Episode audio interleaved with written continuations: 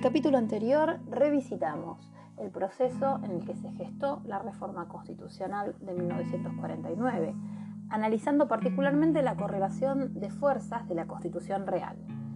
También vimos cuáles fueron las principales críticas respecto de forma, aquellas que se referían a la mayoría especial para la convocatoria a la Asamblea Constituyente, y las críticas de fondo, las que se referían a la reelección presidencial.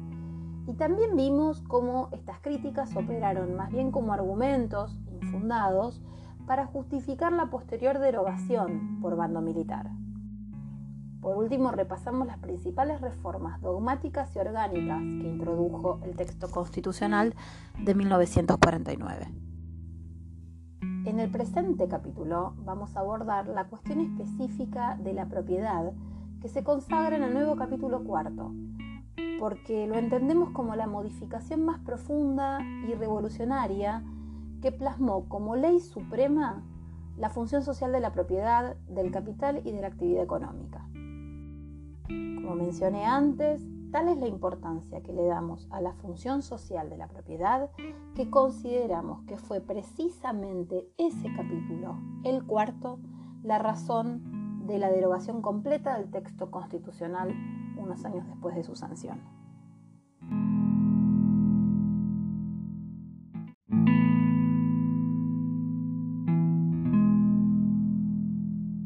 Siguiendo Sampay en Constitución y Pueblo, el jurista señala como condición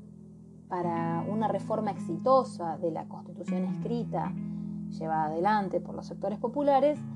la necesaria transformación de la estructura de la propiedad.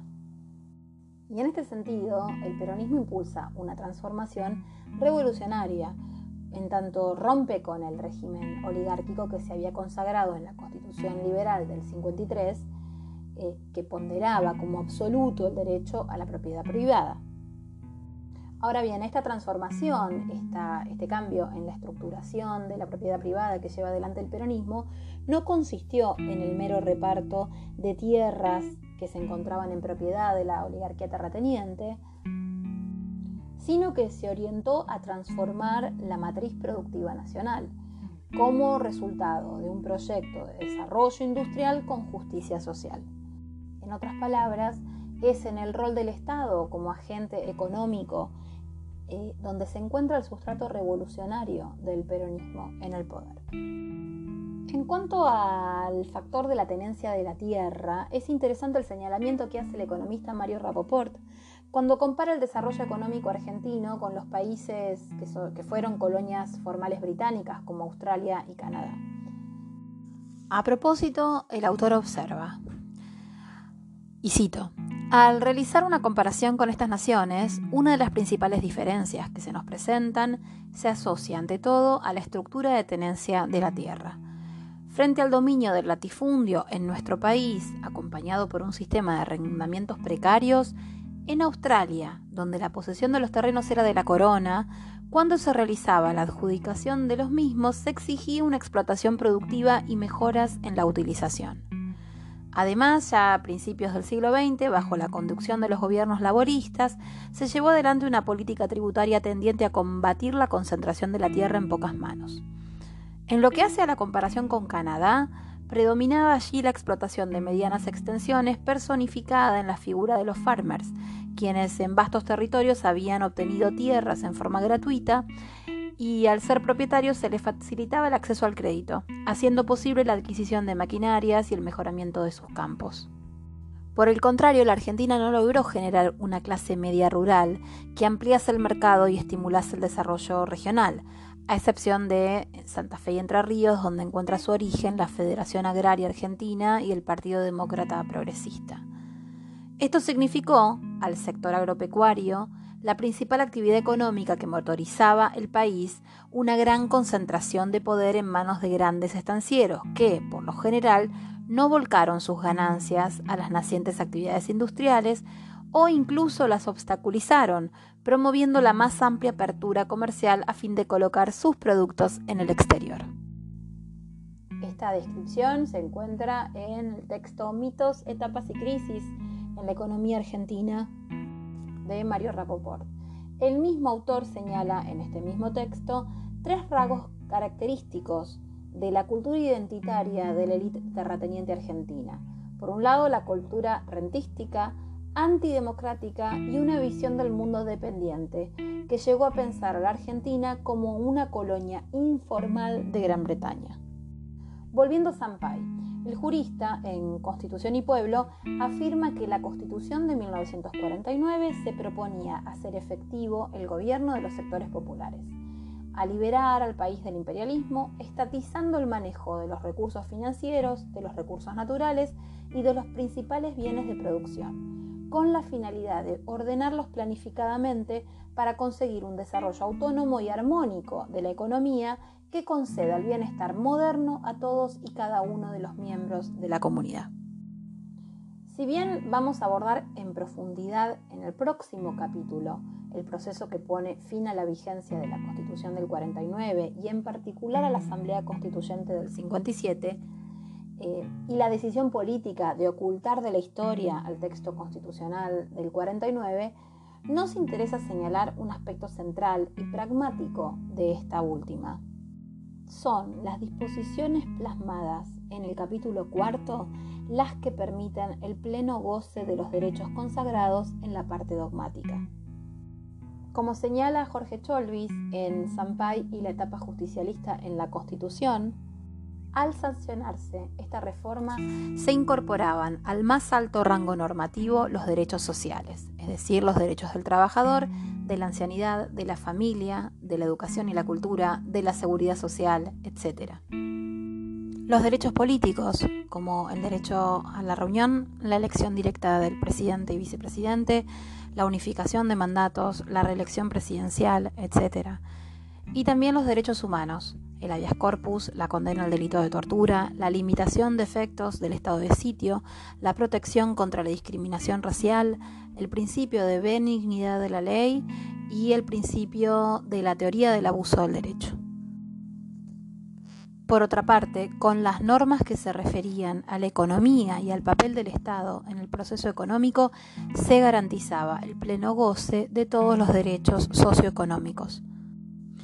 Esto así también porque la reforma del 57 no solo recoge una ínfima parte de los derechos que se habían consagrado en el marco constitucional del 49, sino además porque el 14 bis es una mera enunciación de los derechos, ya que el texto constitucional del 57,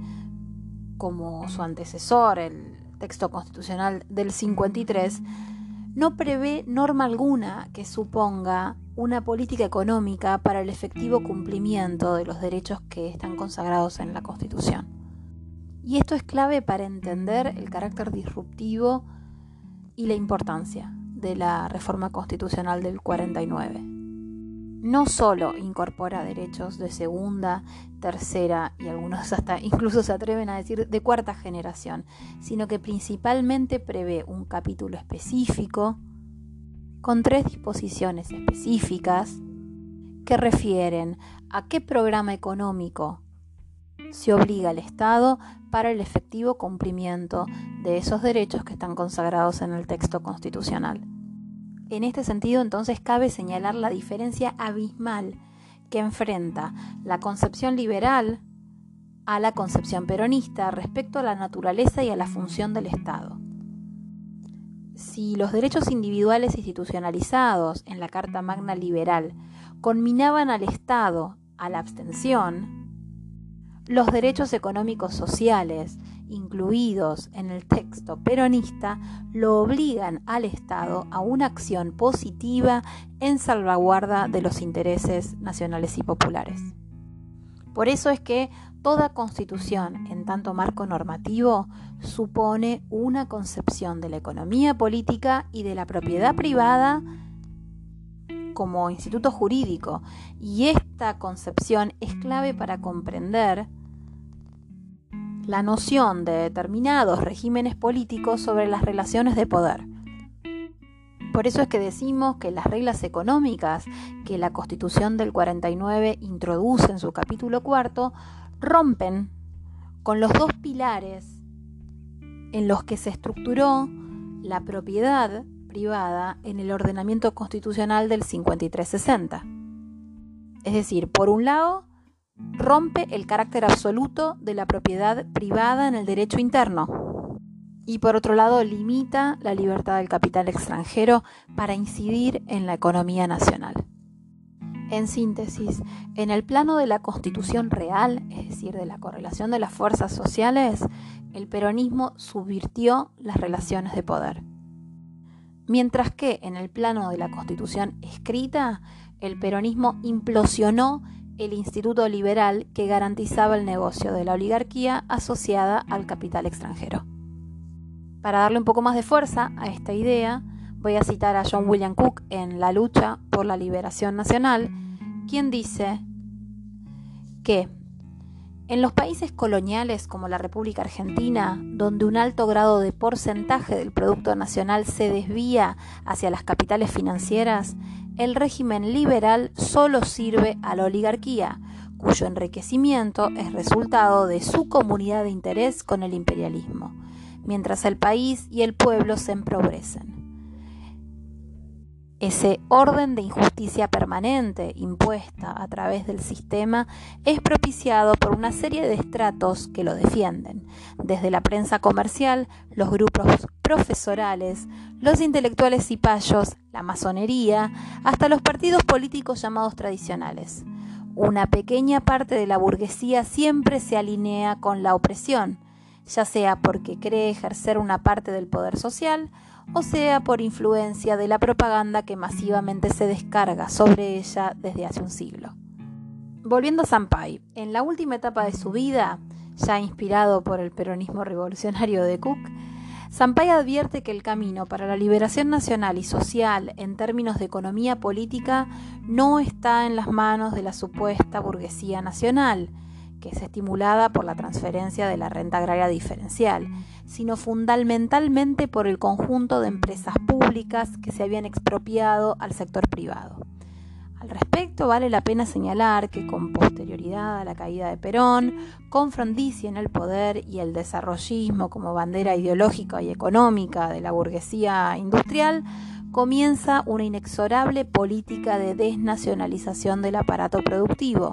que para 1958 ya va a estar tomado por corporaciones multinacionales. Siguiendo entonces la línea de Sampai, atendiendo las características propias de un aparato productivo dependiente, como el de la Argentina, previo al peronismo, la recuperación por parte del Estado de los recursos naturales era el paso previo e indispensable para poder transformar la estructura económica de la Argentina. Es decir, no se trata solamente de estimular el desarrollo de las fuerzas productivas, sino que en primer lugar hay que romper con los lazos de subordinación, en primer lugar, para poder luego planificar la expansión de la economía. Es decir, primero es necesario quebrar esa orientación hacia el mercado exterior y fortalecer el mercado interno. Esta es la concepción peronista. La concepción peronista es la economía la que se subordina a la política, que es asumida desde un Estado que defiende los intereses de la nación en general y de los trabajadores en particular. También vale diferenciar conceptualmente, esto lo hemos hecho en clase, pero vale eh, recordarlo, hay que diferenciar conceptualmente eh, cuál es la participación del Estado en el marco del Estado de Bienestar, es decir, en el marco de políticas keynesianas, que es una participación subsidiaria ¿sí? de la actuación del Estado en el marco de eh, las políticas económicas este, que lleva adelante el peronismo, eh, según las cuales el Estado interviene en la economía como agente económico que impone las reglas de juego y que impone las reglas de la hegemonía de los sectores populares que él representa. Es decir, el objetivo político de lograr la función social de la propiedad, de la actividad económica y del capital significa poner en manos del Estado todos los recursos estratégicos. Y ese es el punto de partida para poder desarrollar las políticas de estímulo a la industria eh, con justicia social, porque otro de los objetivos que cumple el Estado es restituir la dignidad humana para las mayorías populares que hasta entonces, hasta 1945, habían sido excluidos económico, político y socialmente. Esta concepción de la economía subordinada a la política y la noción del Estado como agente principal y dueño de los recursos naturales, de los recursos financieros, de los recursos económicos en general, eh, es además profundamente democrática, en tanto son las mayorías populares las que imponen esta orientación mediante el mandato popular. Por eso decimos que la Constitución del 49 consagró un nuevo acuerdo, es decir, un nuevo pacto social respecto de qué derechos garantizar, pero además respecto de qué producir y cómo distribuir lo socialmente producido. Es decir, no solo crecimiento económico, sino además distribución de la riqueza. Por otra parte, se inicia un proceso de extensión de la propiedad sin precedentes históricos que da acceso a las mayorías populares, a los sectores sociales mayoritarios que, hasta entonces estaban excluidos, rompiendo las restricciones del sistema de propiedad del viejo régimen oligárquico. En este punto, si el centro de la articulación social del peronismo es el trabajo, también a esta actividad se extiende la propiedad, ya que debemos ampliar el concepto de propiedad de la tierra o propiedad de los medios de producción y comprender también el acceso a la propiedad que antes estaba, por ejemplo, vedado a las mayorías populares, al producto de su trabajo. Esta distribución equitativa de lo socialmente producido, como resultado del ascenso de nuevos sectores eh, a la escena política, que configuran un nuevo bloque de poder hegemónico, eh, no significó simplemente una ampliación del derecho de propiedad, que siempre es abstracto ¿no? en las legislaciones liberales, eh, sino en todo caso una profunda transformación de la concepción misma de la propiedad para un número mayor de personas, que no son solamente los integrantes de la burguesía, como es el caso de la experiencia europea, o de la, oligarquía, como es el caso de nuestra historia nacional. Sin embargo, por supuesto, debemos reconocer que nuestro análisis sería incompleto si no señalamos que durante los primeros gobiernos peronistas no se logró avanzar sobre el núcleo de poder de la oligarquía terrateniente respecto a la extensión de la propiedad privada y de su concentración.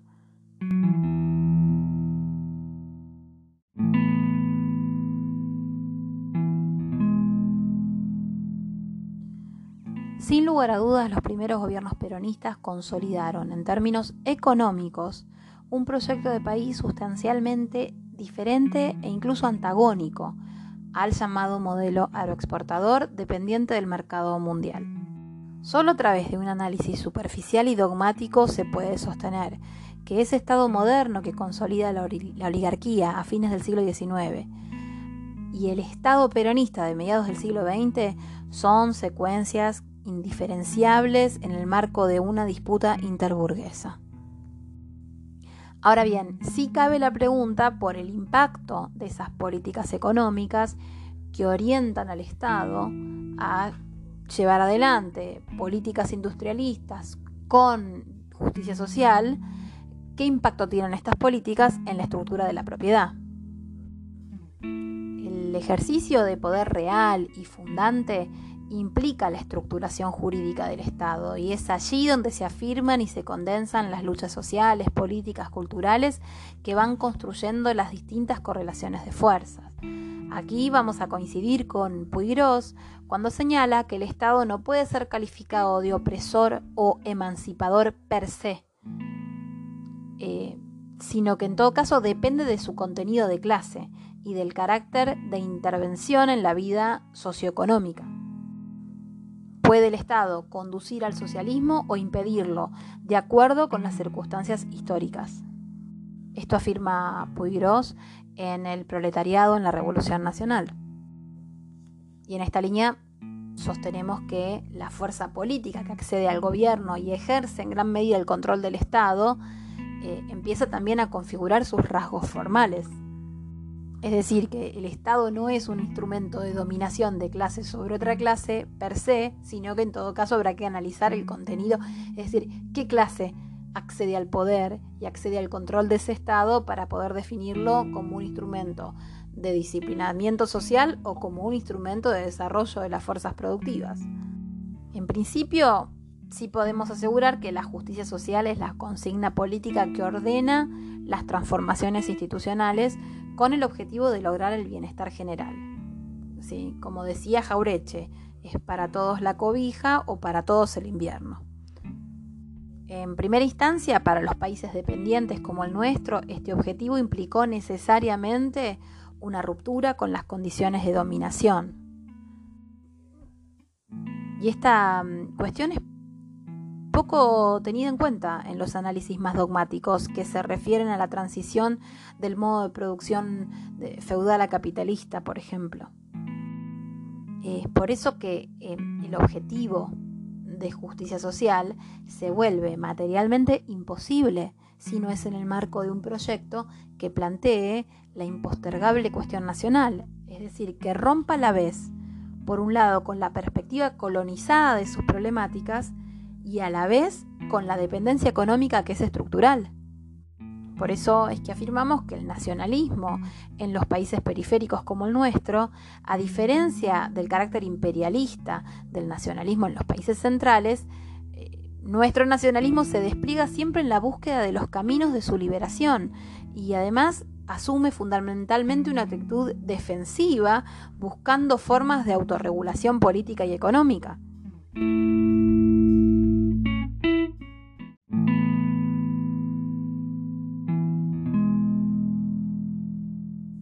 Para analizar las transformaciones de la estructura socioeconómica y las profundas transformaciones eh, en la estructura de la propiedad que el peronismo en el poder propició, partimos de, una idea, de la idea gramsciana según la cual la hegemonía consiste en lograr la dirección de la sociedad por medio de un dominio tanto de las relaciones de producción como del ámbito de la cultura en general. En este sentido, el proyecto de país de aquella colonia próspera, que coincide con la matriz de la constitución real hasta la llegada del peronismo, significó algunas ventajas en cuanto al crecimiento de la economía, pero el bienestar estaba restringido para los sectores dominantes que viajaban a las metrópolis con la vaca atada. Además de que la debilidad del modelo agroexportador era directamente proporcional a su nivel de orientación al mercado exterior y a su nivel de apertura al mercado exterior. Y su vigencia siguió la suerte de Gran Bretaña cuando ésta pierde hegemonía mundial en manos de Estados Unidos. Y el modelo exportador llega a este, demostrar su agotamiento. Con el peronismo aparece el Estado como nuevo actor económico que irrumpe en el centro de la escena en la producción de la riqueza, no solo defendiendo el interés nacional en relación con otros estados, que es una cuestión no menor en un país periférico, sino además propiamente eh, en su rol económico. Es decir, a partir de las políticas de nacionalización de los servicios públicos, el Estado Nacional se convierte en el mayor empleador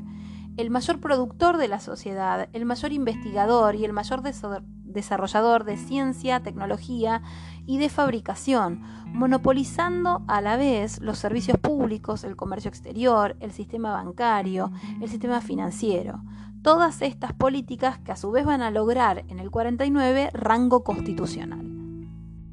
Este nuevo rol que el Estado asume, ¿no? este rol activo en la economía,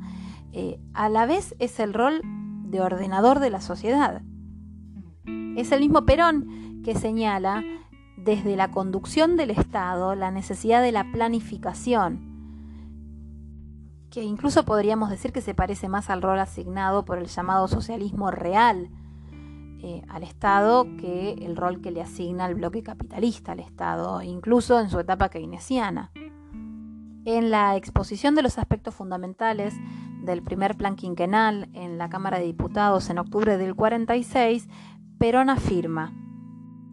debemos ir pensando en la necesidad de organizar nuestra riqueza, que hasta ahora está totalmente desorganizada, lo que ha dado lugar que hasta el presente el beneficio de esa riqueza haya ido a parar a manos de cuatro monopolios, mientras los argentinos no han podido disfrutar siquiera un mínimo de riqueza.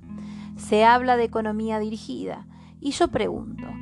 ¿dónde la economía es libre?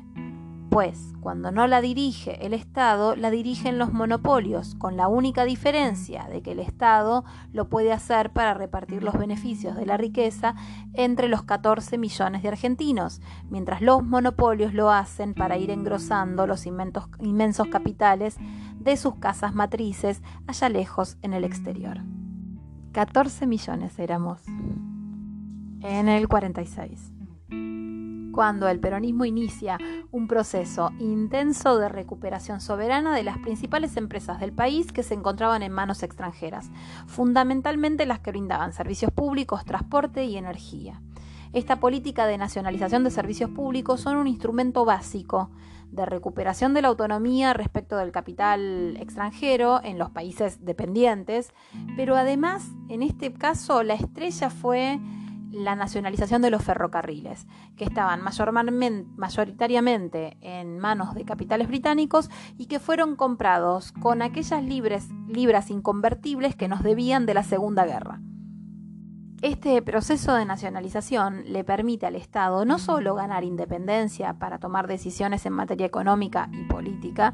sino también transformar sustancialmente los actores principales de la propiedad, con la excepción, como se dijo antes, de la propiedad de la tierra, aunque ésta se logró condicionar mediante la creación del IAPI. El punto sobre el que quiero poner el acento es este enorme proceso de transferencia de la propiedad en que va de manos del capital privado y extranjero a manos del Estado Nacional, que significó la política de nacionalización de servicios públicos. Como consecuencia, nuevas empresas hicieron su aparición. De hecho, según Hernández Arregui, en la formación de la conciencia nacional, las nacionalizaciones insumieron en cinco años 3.240 millones y se importaron bienes de capital por más de 14.000 millones. Durante el régimen de Perón, más de 3.500 millones de dólares se invirtieron a liberar al país a fin de convertirlo en una nación soberana. En este punto, Jorge Cholvis, en Sampay y la etapa justicialista en la Constitución, señala la importancia de este proceso, pues, y abro cita, la medida en que se recupera el capital y se produce la repatriación de la deuda, no solo se gana en la autonomía de las decisiones, sino que además se evitan las salidas de fuertes montos de oro y divisas en concepto de amortizaciones, utilidades e intereses. Las nacionalizaciones peronistas y la cancelación de la deuda externa permitieron modificar sustancialmente la estructura del pasivo del balance de pagos, reduciendo el monto de divisas que antes se abonaba por la prestación de servicios en manos foráneas, intereses de la deuda, gastos de seguros, fletes abandonados a las empresas del exterior. El grado de enajenación de la economía argentina había llegado antes a tal extremo que no solo una parte sustancial del capital estaba en manos extranjeras, sino que además nuestro ahorro financiaba al capital extranjero. Un hito clave en la recuperación soberana un hito clave en la recuperación soberana de los recursos financieros del Estado fue el decreto número 8503 del 25 de marzo de 1946, es decir, apenas un mes después del triunfo electoral de la fórmula Perón-Quijano. Mediante este decreto se nacionalizó el Banco Central de la República Argentina, que hasta entonces había sido un instrumento del capital extranjero, particularmente del capital británico. Por su intermedio, el Estado Nacional ejerció un efectivo control de todas las operaciones de cambio, tanto oficiales como privadas, y el Estado recupera la decisión sobre el precio de la moneda nacional, el volumen de pesos circulantes y los usos y destinos del crédito, así también como los depósitos bancarios que también se van a nacionalizar. En su discurso ante la Asamblea Legislativa el 21 de octubre del 46, Perón afirma, Organizados como un perfecto monopolio, los bancos estaban divididos a través de un pool cerrado, en el cual las entidades particulares podían imponer su criterio en asambleas sobre los bancos oficiales o mixtos. Así, los bancos privados, con solo un aporte inicial del 30% del capital, tenían el extraordinario privilegio de manejar las asambleas, custodiar el oro de la nación y el ejercicio de todas las facultades de gobierno, indelegables por razones de soberanía estatal. El Banco Central promovía la inflación, contra lo cual aparentaba luchar, violando el artículo cuarto de su Carta Orgánica y emitiendo billetes sin limitación, contra las divisas bloqueadas en el exterior, de cuyo oro no se podía disponer en el momento de su emisión. En otras palabras, se confabulaba contra la nación y se actuaba visiblemente a favor de los intereses foráneos e internacionales. Por eso, su nacionalización ha sido, sin lugar a dudas, la medida financiera más trascendental de los últimos 50 años. En este punto cabe señalar que estas políticas de nacionalización de recursos financieros que permitieron a la vez políticas monetarias, de créditos, cambiarias y financieras formaban parte de un plan integral de desarrollo productivo estratégico que estaba contenido en el primer plan quinquenal, que buscaba promover la redistribución del ingreso nacional y también orientar el desarrollo del mercado interno, la industria manufacturera local y el trabajo como núcleos del que se desprenden después el haz de derechos sociales. En el marco entonces de esta política de nacionalización de recursos financieros, de depósitos bancarios, el peronismo en el poder transforma la actividad bancaria para convertirla en una herramienta al servicio de la actividad productiva. Es decir, en este sentido, la nacionalización de los depósitos eh, financieros fue sin dudas uno de los pilares centrales que permitió la planificación de la economía nacional. Y cierro con una cita de Perón en La Hora de los Pueblos, que dice, nuestros países faltos de capital no pueden impulsar su desarrollo porque en el negocio de los países pasa lo que en todos los demás negocios, el desarrollo se impulsa a base de inversión. Siendo ello así, nuestra solución estaba en capitalizar al país. Un país se capitaliza de una sola manera, trabajando, porque nadie se hace rico pidiendo prestado o siendo objeto de la explotación ajena. Todo consistía entonces en organizarse para trabajar, crear trabajo y poner al pueblo argentino a realizarlo, porque el capital no es sino trabajo acumulado.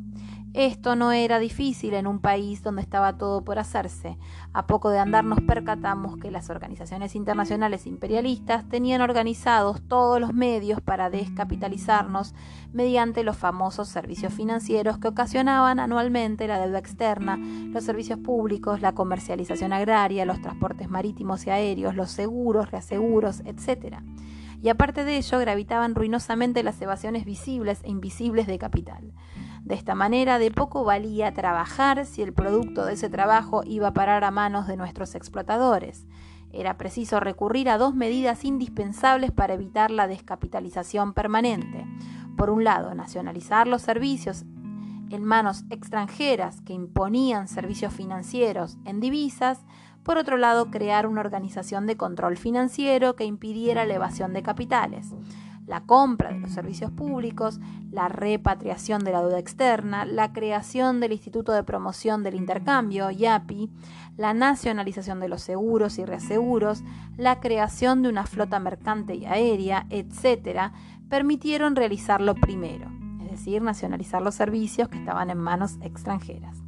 Lo segundo ocasionó la reforma bancaria y la promulgación de la Ley Nacional de Cambios. Recién entonces se pudo comenzar a cumplir el más viejo principio fenicio de la capitalización. Peso que entra no debe salir.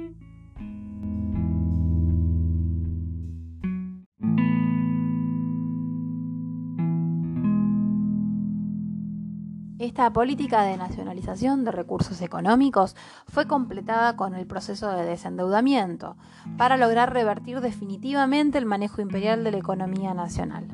John William Cook, siendo diputado, advierte con claridad esta necesidad de terminar con la sumisión que la deuda implicaba y que él definía como fomentada por los países de penetración imperialista en nuestro continente porque muchos gobiernos endeudados han sido arcilla en manos de los fuertes consorcios internacionales. El histórico jefe de la resistencia peronista ni imaginaba la dimensión que la deuda pública lograría como instrumento de dependencia con posterioridad a la dictadura genocida del 76 cuando se inicia el ciclo de hegemonía del capital financiero en nuestro país. Así entonces, la política de nacionalización, de recursos económicos, de servicios públicos y la política de desendeudamiento lograron revertir una historia de sumisión que comienza en 1826 cuando Rivadavia firma con la financiera Baring Brothers el primer empréstito en aquel entonces de la provincia de Buenos Aires, pero que luego se nacionaliza. Senda que luego es retomada por la Revolución Fusiladora en 1957, cuando dispone por decreto el ingreso de la Argentina al Fondo Monetario Internacional. Entonces, las políticas de nacionalización de la economía y de desendeudamiento le permitieron al, peronismo en el poder orientar la economía hacia el mercado interno. Y al conseguir el consumo de las masas populares mediante la distribución democrática del ingreso, es que logra la extensión de la propiedad. Por otra parte, la autonomía económica se sustenta en la soberanía política, en tanto esa capacidad de autodeterminación política de los sectores populares que solo puede sostenerse en el tiempo en el marco de un proyecto de país que cuente con una base eh, económica sólida, independiente e industrializada. El objetivo central de la política económica peronista fue partir de la profundización de la industrialización sustitutiva de importaciones para romper definitivamente con la división internacional del trabajo. Y en este sentido, Scalabrini Ortiz, parafraseando a Descartes, decía, tenemos industria, luego nuestra nación crece, señalando la necesidad de la industrialización como clave para la autonomía política y económica del país, o en otras palabras, para su liberación nacional. No obstante, como todo proceso político de emancipación, la autonomización de nuestra economía nacional no estuvo libre de contradicciones, incluso en el seno del movimiento peronista. Por fuera se empieza a articular la oposición política a partir de la reacción de los propietarios de la tierra y de los medios de producción que quisieron retrotraer la cuestión anterior a 1943. En este sentido, vale la pena señalar como paradigmáticas las declaraciones de la sociedad rural argentina ante el decreto que estableció el Estatuto del Peón Rural en 1944, o bien las manifestaciones vertidas por la UIA, la Unión de Industriales Argentina, en el Manifiesto del Comercio y la Libertad, en respuesta, por ejemplo, a la obligatoriedad del aguinaldo. A su vez, hacia adentro del propio movimiento nacional existen sectores que creen que el proceso de industrialización no se tiene que hacer empoderando u otorgando la propiedad a los trabajadores. Un claro ejemplo de ello fue el Congreso de la Producción de 1954, impulsado por la CGE, la Confederación General Económica, escenario en el que se consagró la idea de que el aumento de la productividad debería beneficiar exclusivamente a los empresarios. Acaecida ya la caída en la tasa de rentabilidad empresarial durante el periodo 51 y 52. En este punto será crucial el triste rol que la burguesía nacional decide jugar durante la caída del peronismo. La misma burguesía nacional que se había beneficiado con las políticas de fortalecimiento del mercado interno llevadas adelante por el peronismo en el poder y que había capitalizado la expansión de la economía e incluso el crecimiento del PBI a tasas sin antecedentes históricos, estamos hablando de tasas del 40% durante los primeros años del peronismo, que, promediando la segunda presidencia de Perón, está dispuesta a avanzar sobre la parte de los trabajadores en cuanto a la distribución del PBI cuando estos niveles de crecimiento descienden del 40 al 15 o al 17, incluso conservando registros históricos. La mirada cortoplacista de este sector social que le impide vislumbrar su propio interés de clase, incluso llegando al deplorable extremo de comprar los cantos de sirena del desarrollismo que vende Frondizi y que va a ser la plataforma para la desnacionalización del aparato productivo y el fin de las pequeñas y medianas empresas. En palabras del propio John William Cook, es necesario vigilar este proceso de industrialización porque, por un lado, hay interesados en que siga siendo un país agrícola ganadero exclusivamente y por otro lado interesados en que ese proceso industrial redunde en beneficio de pequeños grupos económicos. De hecho, el desarrollismo llevado adelante por Frondizi pocos años después de la caída del peronismo y sus posteriores versiones autoritarias, nos demuestran hoy que Cook estaba en lo cierto. Volviendo entonces a los dos pilares de la política económica peronista,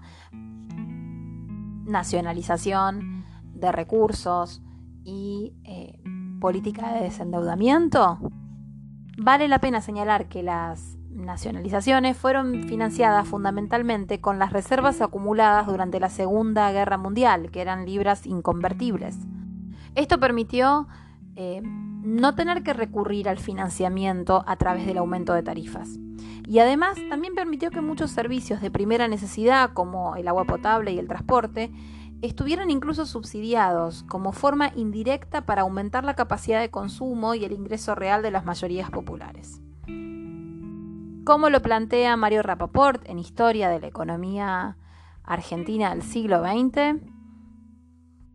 en la estructura de gastos e ingresos del Estado se verificaron modificaciones importantes vinculadas con los objetivos de redistribución de riquezas, justicia social y el impulso del desarrollo industrial.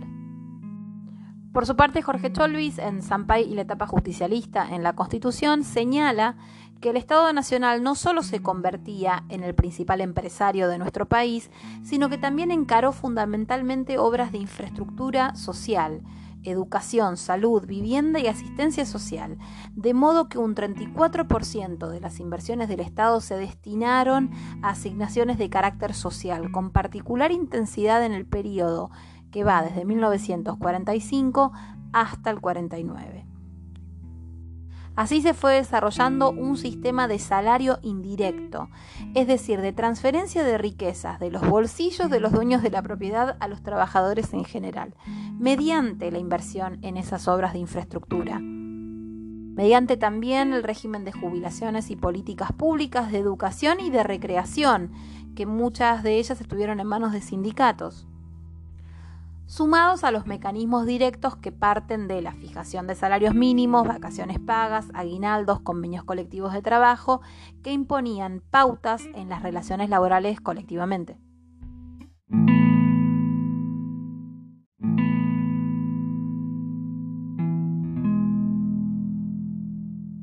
En definitiva, ese modelo de desarrollo industrial contenido en los planes quinquenales del peronismo no es asimilable, tal como lo ponderan muchas interpretaciones dogmáticas, a un capitalismo en el que la fuerza del capital se despliega libremente, pero tampoco a un mercado en el que el Estado interviene de manera subsidiaria a la iniciativa privada. Tanto la inversión pública, el fortalecimiento del mercado interno, la recomposición del salario son algunas de las condiciones efectivas que el Estado, conducido por el peronismo como agente económico activo en, en la economía, le impone tanto al capital para permitir y administrar su propio desarrollo. Si pensamos al Estado como expresión de la correlación de fuerzas de una sociedad, entonces no hay mucho margen para las dudas. Durante el peronismo la hegemonía es claramente de los sectores populares. Y en este punto partimos de una concepción, eh, o mejor dicho, de la categoría maoísta de pueblo, porque la consideramos mucho más amplia que este, la categoría de clase proletariado, eh, que es propia del marxismo clásico porque bueno, Mao imbrica en su concepto de pueblo a todas las clases o facciones de clase, capas, grupos sociales que tengan intereses opuestos al del imperialismo, en el marco de la construcción de una política socialista, de manera que pueblo como colectivo se está, está determinado por las contradicciones antagónicas en una etapa históricamente situada.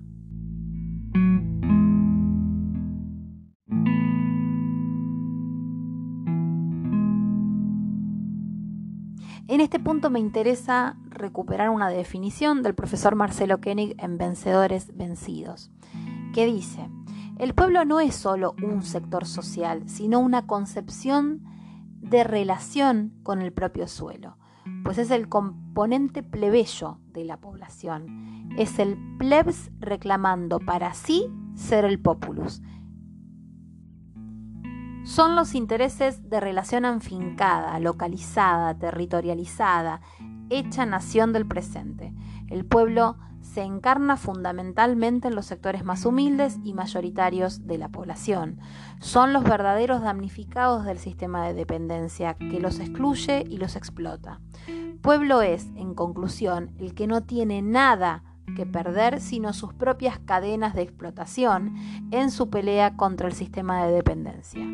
Pueblo es, en definitiva, la diferencia constituyente con vocación de hegemonía en el conjunto social y que el peronismo se propone expresar más que representar. Así como existen sistemas de dominación de unas naciones por otras, existe al interior de una sociedad el dominio de ciertos sectores sobre otros en base a un sistema de privilegios que le permiten a determinadas facciones apropiarse de gran parte de la riqueza que esa sociedad produce. El pueblo se constituye en la respuesta a ese sistema de opresión interna.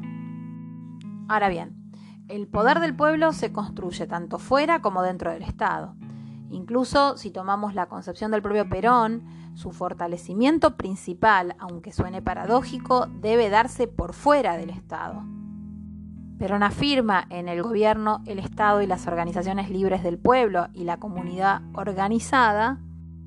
que el gobierno popular es el que surge del pueblo, representa al pueblo y es un instrumento del pueblo. Y eso solamente puede alcanzarse a través de una organización popular que imponga al gobierno y que imponga al gobierno lo que tiene que hacer.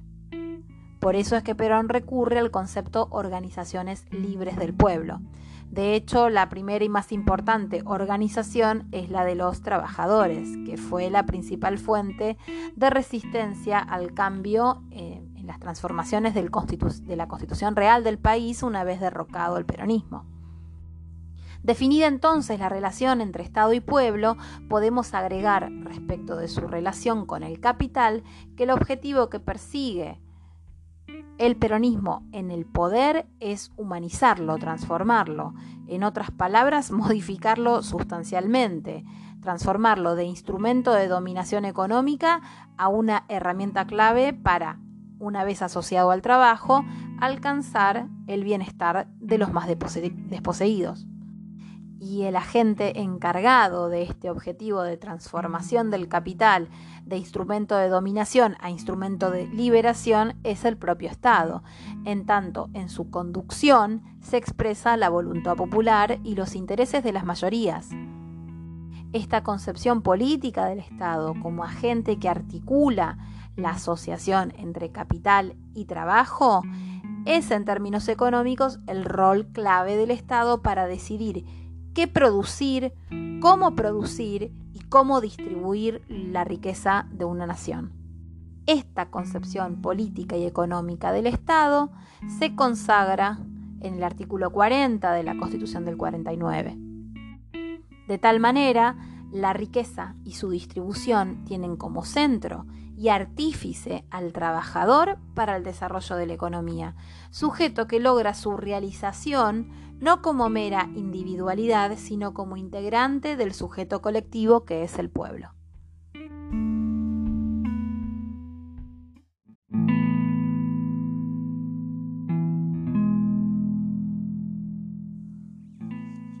Para concluir, entonces, el capital y la propiedad privada son modos específicos de una relación social históricamente situada.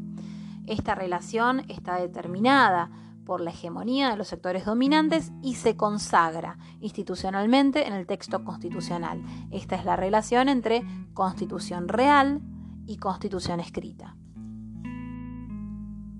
Así, entonces, cuando el capital fue expresión de la oligarquía terrateniente, se plasmó como instituto liberal la propiedad privada y se perpetuó como relación de injusticia. Durante el periodo peronista, la hegemonía de los sectores populares se consagró en el límite de la función social de la propiedad, del capital y de la actividad económica. Es por eso que la noción misma de la función social de la propiedad, como resultado de la naturaleza del proyecto histórico del peronismo, expresa una relación social particular que no elimina, pero sí condiciona el ejercicio de la propiedad privada de los medios de producción.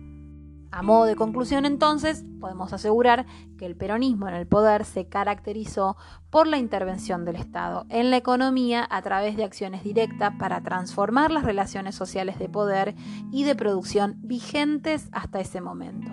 Y ese fue el sustrato revolucionario del proyecto peronista que se institucionalizó en la Constitución escrita de 1949.